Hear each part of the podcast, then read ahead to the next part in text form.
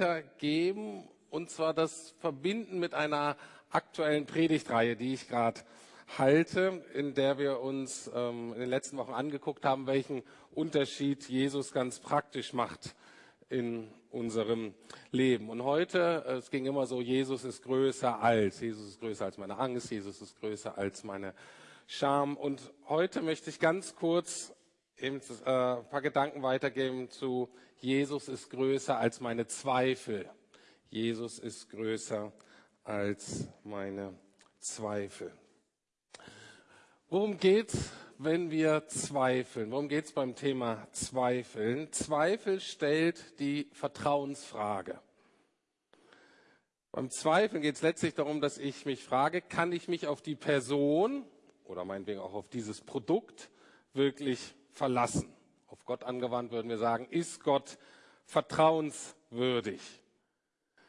Zweifel stellt damit die Frage auch nach dem Warum.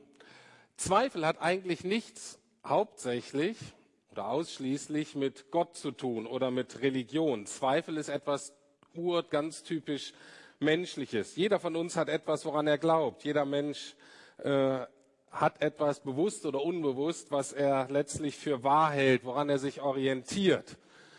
Jeder hat bewusst oder unbewusst ein Fundament, auf dem er steht und die Welt betrachtet und interpretiert. Und dieses äh, Fundament wird im Laufe unseres Lebens immer mal wieder getestet durch die unterschiedlichsten Dinge. Und wenn es getestet wird, dann können Zweifel entstehen und wir können unsere Überzeugung auch ändern. Zum Beispiel die meisten von uns kennen so die Phase, dass irgendwann Zweifel entstanden, ob es den Weihnachtsmann wirklich gibt. Äh, und da gab es dann so eine Übergangsphase, ich weiß nicht, wie alt man da ist, wo man nicht so ganz sicher ist, wo man denkt, na, das ist vielleicht doch alles nur eine nette Geschichte und den gibt es nicht so wirklich. Und dann irgendwann, spätestens so mit sechs, sieben müsste man eigentlich durch sein, äh, da weiß man, also das äh, es nicht und die Zweifel an dem Weihnachtsmann haben sozusagen gesiegt. Ähm, ähnlich ist es, wenn man vielleicht christlich groß wird, einen Kinderglauben irgendwie hat und so glaubt, Gott hat die Welt geschaffen. Ähm, und man dann halt in unserer, so in die Schule geht und dann vielleicht im Navi-Unterricht, also mit den Naturwissenschaften kontrolliert wird und eben mit Alternativerklärungen, wie die Welt so entstanden ist. Und dann werden Zweifel gesät an dem Kinderglauben und ob das Gott wirklich so ist. Und irgendwann übernimmt man vielleicht eine ähm, gewisse naturwissenschaftliche Erklärung und zweifelt dann an dem Kinderglauben und ändert dann seine Meinung. Ähm, aber auch der Glaube an die Naturwissenschaft kann zutiefst erschüttert werden. Ähm, ich kenne einige Menschen, die eine Zeit lang sehr davon überzeugt werden, die atheistisch waren, die ähm, davon überzeugt werden, dass die Naturwissenschaft das menschliche Phänomen und das Leben hier auf der Erde am besten erklärt und dann irgendwann in Zweifeln kommen, weil sie selber mit in ihrem Leben, mit sich oder in Beziehungen oder in der Welt an Fragen kommen, Fragen stoßen, mit Dingen konfrontiert werden, wo sie merken, das kann ich naturwissenschaftlich überhaupt nicht greifen. Und vielleicht gibt es doch eine andere, alternative, bessere Erklärung und sie wenden sich wieder der Religion zu, wenden sich wieder ähm, Gott zu und werden dann vielleicht sogar Christen. Also, es geht in jede Richtung, diese Zweifeln und dieses, kann ich dem wirklich vertrauen, wovon ich überzeugt bin, kann ich darauf vertrauen, auf dem Fundament, auf dem ich stehe. Und jetzt die Frage, wie ist das für diejenigen von uns, die Christen sind, vielleicht schon länger Christen sind, wie ist das mit Zweifeln bei uns? Ich bin davon überzeugt, dass Zweifel keine Sünde ist. Ich bin auch davon überzeugt, dass Zweifel nicht das Gegenteil vom Glauben ist, sondern dass Zweifel praktisch zu unserem Glauben mit dazugehört. Natürlich chronischer Zweifel in allem ist schwierig, aber immer mal wieder zu zweifeln kann sogar unseren Glauben vertiefen, weil er uns immer wieder zur Überprüfung unserer Grundlage zwingt. Und wir schauen, kann ich dem wirklich vertrauen? Auch für die nächste Phase meines Lebens. Wir alle kommen in Situationen oder machen Erfahrungen, in denen wir uns fragen, warum Gott ist das so? Warum lässt du das zu? Oder wozu soll das gut sein? Und dann fragen wir, und in dieser Situation, Gott, kann ich darauf vertrauen, dass du es wirklich gut mit mir meinst? Kann ich dir noch vertrauen?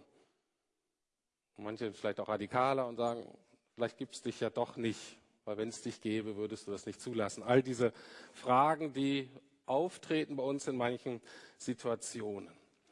Wenn wir uns Jesus angucken, der zweifelte auch. In der Regel nicht an Gott, an seinem Vater, sondern er zweifelte an seinen Jüngern. Der hat, war teilweise sehr verzweifelt, ähm, weil er sich immer wieder gefragt hat, wie lange dauert das hier noch? Wieso kapieren die das nicht?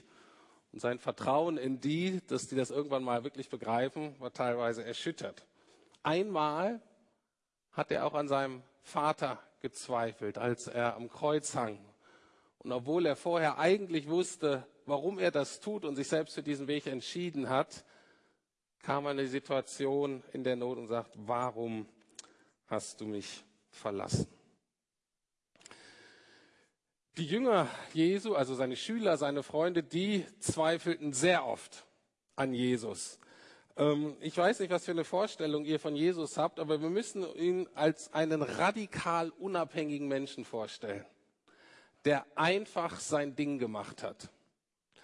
Und wir, die oft einfach nicht wussten, was kam danach. Ähm, und Nachfolge, das, der Begriff, den wir auch ähm, für Christen benutzen, sind Nachfolger Jesu. Und das meint wirklich ganz genau das. Jesus geht dahin und die gingen hinterher, ob die das gut fanden oder nicht, ob die das verstanden haben oder nicht. Die sind dem nachgefolgt und wir lesen immer wieder, dass die in Situationen kamen, wo die, ähm, wo die Jesu Handeln und Jesu Reden einfach nicht einordnen konnten und gezweifelt haben. Sie fanden, warum, was soll das? Ich habe keine Ahnung. Und genau das ist auch bei Himmelfahrt geschehen. Himmelfahrt ist eigentlich keine negative Erfahrung, aber es ist wieder so eine typische Jesus-Erfahrung. Die Jünger waren mit einer Sache konfrontiert, die ihren Horizont völlig überstiegen haben und die wieder dachten, was geht hier wieder vor? Was, wie können wir das erklären? Was hat das zu bedeuten? Und ich möchte jetzt das vorlesen, und zwar wird die Himmelfahrt an zwei Stellen beschrieben, ähm, jeweils von der gleichen Person. Einmal vom Lukas-Evangelium, von der Apostelgeschichte, beide von dem gleichen Schreiber, nämlich von Lukas verfasst. Und er beschreibt am, Anf am Ende vom Lukas-Evangelium und am Anfang der Apostelgeschichte beschreibt er das Event. Und ich habe da so ein bisschen eine, eine Mischung draus gemacht. Und es hat sich folgendermaßen ereilt. Und das war ähm, 40 hm, Tage nach Ostern, ne? 40 Tage. Ähm, danach, nach den ganzen Events in Jerusalem, ging es folgendermaßen weiter. Jesus führte die Jünger, also er ist gestorben, er ist auferstanden, 40 Tage bei ihnen. Und dann, Jesus führte die Jünger aus der Stadt hinaus bis in die Nähe von Bethanien. Dort erhob er die Hände, um sie zu segnen. Und während er sie segnete, wurde er vor ihnen weggenommen, um zum Himmel emporgehoben. Dann hüllte ihn eine Wolke ein und sie sahen ihn nicht mehr. Während sie noch wie gebannt zum Himmel hinaufblickten, dorthin, wo Jesus verschwunden war, standen mit einem Mal zwei Männer in leuchtend weißen Gewändern bei ihnen. Ihr Männer von Galiläa, sagten sie, warum steht ihr hier und starrt zum Himmel hinauf? Dieser Jesus, der aus eurer Mitte in den Himmel genommen worden ist, wird wiederkommen. Und zwar auf dieselbe Weise, wie ihr, wie ihr ihn habt gehen sehen. Und die Jünger warfen sich nieder und betete ihn an. Also, das war so ein typischer Moment. Es gibt übrigens einen guten Film, den ich äh, sehr empfehle, sehr neu, der heißt Auferstanden. Ähm, und ähm, ist ein Hollywood-Film, beschreibt aber sehr eindrücklich ähm, so die Zeit nach Jesu Auferstehung und dann auch Himmelfahrt. Da ist sogar auch ein Himmelfahrt. Ähm, ähm, Darstellung drin. Ich habe noch überlegt, ob ich das zeige im Video. Ähm, und, ähm, und das aber ganz, äh, der Film greift sehr gut auf, dass nämlich ein römischer Offizier, der praktisch ähm, nach und nach im mitverfolgt, was mit Jesus geschieht. Und da wird die ganze Zeit die Frage des Zweifels und Vertrauens gestellt. Und er sagt, das passt einfach nicht, was ich da erlebe. Das passt nicht zu meinem Weltbild. Und sich das nach und nach so anguckt und merkt aber, aber das ist wirklich geschehen. Er kann das nicht leugnen. Erst erzählen ihm die Leute und denken, die haben alle eine Meise. Dann erlebt er das selber und sagt, okay, wenn ich meinen Augen irgendwie trauen kann, ist das wirklich geschehen. Aber wie kann ich das interpretieren? Was bedeutet das jetzt? Und das ist in diesem Film sehr schön ähm, dargestellt. Und auch für die Jünger war das nicht, ah ja klar, so passiert das jetzt, sondern das war wieder, wow. Okay, mit Jesus, da passieren solche Dinge, aber sie konnten es nicht einordnen. Und das andere, was wieder das Problem war, Jesus war mal wieder weg. Und der war immer mal wieder weg. Und das kommt in dem Film auch heraus. Und die sind dann immer, okay, wo ist er jetzt und was bedeutet das für uns, wenn Jesus weg ist? Und jetzt einfach nur zwei, ähm, zwei Punkte anhand dessen, wie prinzipiell ich glaube, dass Jesus uns hilft, unsere Zweifel zu überwinden. Und das eine ist eine konkrete Erfahrung, die wir mit Gott machen, die wir vielleicht nicht geplant haben, die wir vielleicht auch nicht bis ins letzte Detail erklären können, von dem wir wissen, dass es wirklich passiert. Das ist das eine. Und das andere ist, ähm, darauf zu vertrauen, lernen, dass biblische Versprechen wirklich eintreten. Das sind so die beiden Dinge und das möchte ich zeigen. Also, wieder diese Erfahrung Himmelfahrt. Jesus ist auf einmal weg. Und wie Olaf schon gesagt hat, das hat jetzt nicht zur Krise geführt. Bei der Auferstehung, also bei der Kreuzigung, als Jesus weg war und tot war, hat das in die totale Krise geführt. Das war nicht nur mal ein Zweifel, das war eine absolute ähm, Verzweiflung. Jesus war einfach weg. Sie hatten aber schon mal erfahren, ha, bei Jesus sind Dinge möglich, die sonst nicht möglich sind. Er kam wieder. Aber einer, Thomas, der konnte das einfach nicht glauben. Die anderen haben das von gehört, Jesus auferstanden, die haben uns das erzählt und die haben es geglaubt. Thomas war einer, der das nicht geglaubt hat. Und er sagt, ich glaube das nur, wenn ich wirklich den Beweis habe, wenn ich den wirklich Jesus anfassen kann, wenn ich die Wunden sehe. Und Jesus hat ihn nicht fertig gemacht. Er wird jetzt auch nicht als Held dargestellt, aber Jesus sagt einfach, okay, okay, Thomas, wenn, du, wenn es das ist, was du brauchst. Jesus setzt sich einfach neben ihn und zeigt ihm das. Und Thomas macht diese Erfahrung. Ich kann es nicht erklären, aber er sitzt hier wirklich neben mir. Und jetzt glaube auch ich, dass Jesus auferstanden ist, dass er da ist. Und das konnte ihm nicht genommen werden. Und ich glaube, je nachdem, wie wir ticken, brauchen wir solche Erfahrungen, solche Durchbruchserfahrungen, die können intellektuell sein. Also zum Beispiel, wenn man vielleicht atheistisch, naturwissenschaftlich geprägt oder wenn man viel über die Welt nachdenkt, dann braucht man irgendwann auch gute Argumente, die mir erklären, warum mein Leben als Christ sinnvoll ist und warum das die Welt auch erklärt. Und wenn man da mal solche Argumente hat, dann äh, und so habe ich das selber auch erlebt, dann verändert das die Welt und dann ist das aber so eine konkrete Erfahrung, die wirklich Vertrauen in Jesus und auch Vertrauen in seine Leute fördern. Okay, daran kann ich glauben. Viele von uns sind nicht so intellektuell aufgestellt. Für die ist es emotionale, vielleicht wichtige Erfahrungen der Liebe Gottes oder der Vergebung und wie dann die Last abfällt oder ein Frieden oder man wird geheilt und man merkt eine Veränderung. Und das sind konkrete Erfahrungen, an die wir, die wir festhalten sollen. Und Gott sagt, zweifel nicht. Ich bin wirklich dabei. Und ich hoffe, ihr merkt das schon, es ist kein Gegensatz zwischen Denken und Fühlen, und aber natürlich gehört das zusammen. Also das ist das eine, was Vertrauen erhöht, was Zweifel überwindet, ist diese konkrete Erfahrung. Und zweitens, wir überwinden unsere Zweifel, indem wir lernen, biblischen Verheißungen beziehungsweise biblischen Versprechen zu vertrauen und eben nicht nur unseren eigenen Erfahrungen. Wenn man die Bibel nicht kennt, dann wird man sehr schnell zum Spielball der aktuellen Situation, auch der eigenen Emotionen. Und deswegen hat Jesus seine Jünger auf dieses Event auch biblisch vorbereitet. Weil es steht nämlich da, ähm, nachdem Jesus dann weg war, nach der kurzen Verwirrung und Überforderung, haben die relativ schnell die Kurve gekriegt. Und dann steht da, und dann kehrten sie nach Jerusalem zurück, von großer Freude erfüllt. Und sie waren von da an ständig im Tempel und priesen Gott. Jesus war weg, sie konnten es wieder nicht erklären. Warum waren die dennoch happy? Weil er sie biblisch vorbereitet hat. In den Versen davor erklärt Jesus ihnen anhand des Alten Testamentes, was hätte passieren müssen. Und er zeigt ihnen, guck mal, das ist vorher versprochen worden und genau das ist passiert bis zu dem heutigen Tag, mit meinem Tod, mit meiner Auferstehung, mit diesen 40 Tagen jetzt, ich bin bei euch. Und das ist in Erfüllung gegangen. Und dann lese ich mal weiter. Also sagt, nun ist in Erfüllung gegangen, wovon ich sprach, ihr seid die Zeugen für das alles. Das habt ihr schon erlebt. Und jetzt kommt der nächste Schritt. Ich aber werde die Kraft aus der Höhe auf euch herabsenden, wie mein Vater es versprochen hat. Bleibt hier in der Stadt, bis ihr damit ausgerüstet werdet. Das heißt, er macht sie, ich gehe weg und es kommt was, eine Kraft, die ihr spüren werdet und dann werdet ihr ausgerüstet und dann wird der nächste Schritt gezeigt. Und die haben gelernt, dem zu vertrauen. Die haben gelernt, das, was in der Bibel steht, natürlich, was Jesus ihnen da gesagt hat, dem zu vertrauen. Das wird so kommen. Und sie gehen los und sie sind jetzt vorbereitet für diese nächste Erfahrung an Pfingsten. Sie mussten zwar warten, aber nur zehn Tage und dann kam Pfingsten und Pfingsten war wieder was, was sie eigentlich erst nicht verstanden.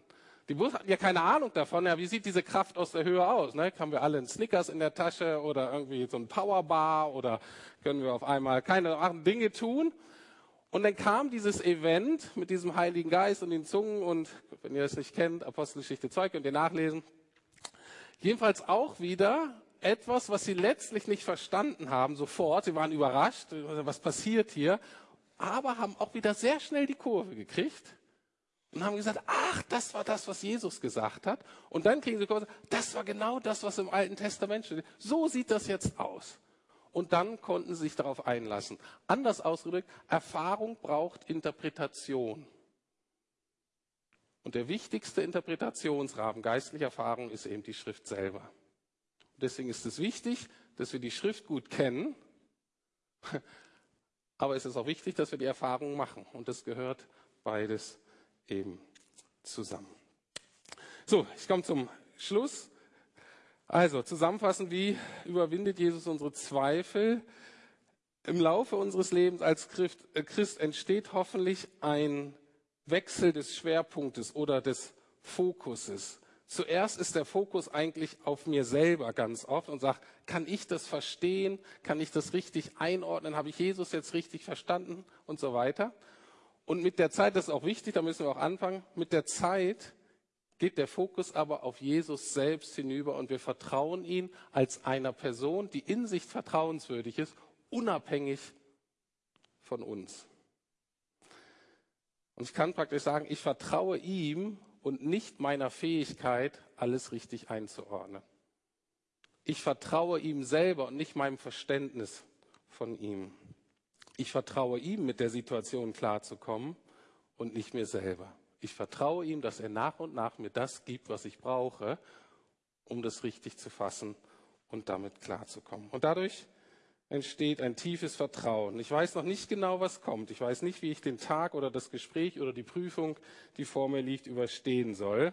Ich habe durchaus auch Zweifel an mir selber, an meinen Fähigkeiten, vielleicht auch an dem Wohlwollen meines Gegenübers, an der Gerechtigkeit des ganzen Prozesses oder Institution.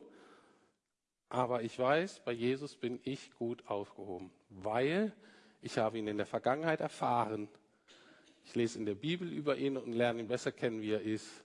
Und deswegen kann ich darauf vertrauen, auch in dem nächsten Schritt, in der nächsten Herausforderung meines Lebens, in der nächsten Wachstumsphase, die Jesus vorhat, wird er dabei sein, wird er mir helfen.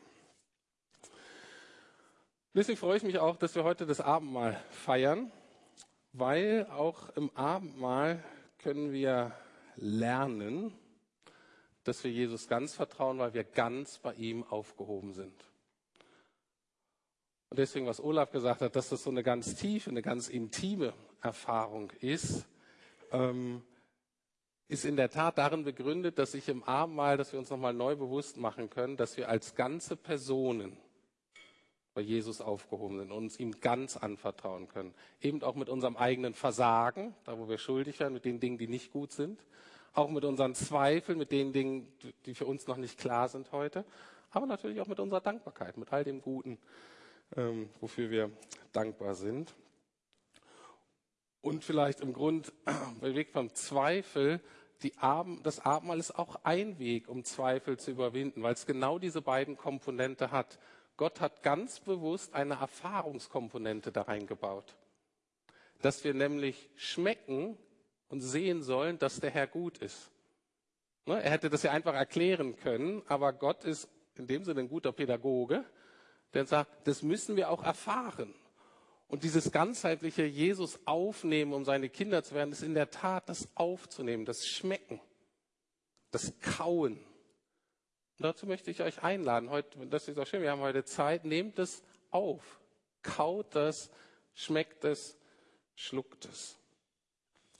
Und das Zweite ist, dass es natürlich eingebettet ist in eine biblische Verheißung, nämlich die Bibel erklärt uns, was Jesus selber gesagt hat, dass und das geschieht letztlich zur Vergebung der Sünden. Ich gebe mein Lied zur Vergebung für Sünden, damit ihr Kinder Gottes werden könnt, damit wir eine versöhnte Beziehung mit Gott haben. Und auch das ist etwas, was Gott möchte, dass wir erfahren, dass wir das wieder neu begreifen. Und das wünsche ich uns allen heute. Vielleicht zum ersten Mal, dass wir das nochmal Gottes Liebe da erfahren oder zum 320. Mal. Wir brauchen diese Erfahrung. Wir brauchen dieses Aufnehmen. Und deswegen möchte ich jetzt ähm, kurz beten und dann das Abendmahl einsetzen. Lieber Herr, ich danke dir, dass du uns siehst und ich danke dir, dass du so vertrauenswürdig bist. Und ich danke dir, dass wir mit dir alle möglichen Erfahrungen machen können. Manche davon sehr schön, manche davon überfordernd und schwierig. Und danke, dass du uns nicht ähm, dafür tadelst, wenn wir ins Fragen kommen. Und danke, dass du es auch erlaubt hast, zu fragen, Herr, warum oder was bedeutet es? Aber danke, Herr Jesus, dass du dich immer wieder als so treu erweist. Und wir danken dir, dass du wirklich, dass die Dinge wirklich alles geschehen sind. Und wir danken dir, dass wir wissen, dass das geschehen ist, weil du uns liebst. Und deswegen danken wir dir jetzt auch, dass wir Abendmahl feiern dürfen, Herr. Amen.